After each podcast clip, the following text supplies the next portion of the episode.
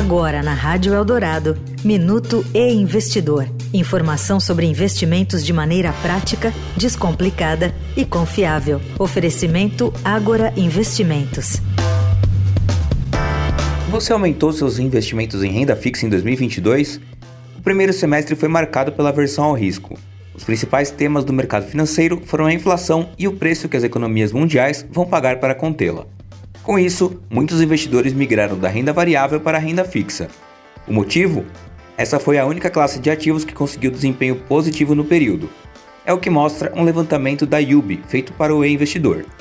E mesmo se beneficiando do movimento de alta de taxa de juros no mundo para conter a inflação, a renda fixa também não superou o IGPM, usado em muitos contratos de aluguel como parâmetro de reajuste.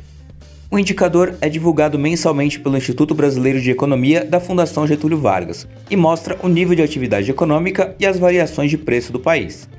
Atualmente, o IGPM está em 8,16% no acumulado do ano, acima da rentabilidade de todas as classes de investimentos analisadas pela IUB. O cenário foi pior para as criptomoedas.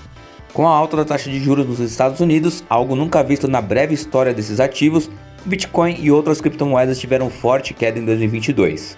Ethereum e Bitcoin, as duas maiores criptos do mercado, fecharam o semestre com quedas de 74% e 62% respectivamente. A queda nos ativos na bolsa de valores foi motivada pela fuga do capital do investidor estrangeiro, que foi atraído pelas taxas de juros que subiram no mercado americano. Além disso, a recente desvalorização do câmbio também impactou a bolsa brasileira.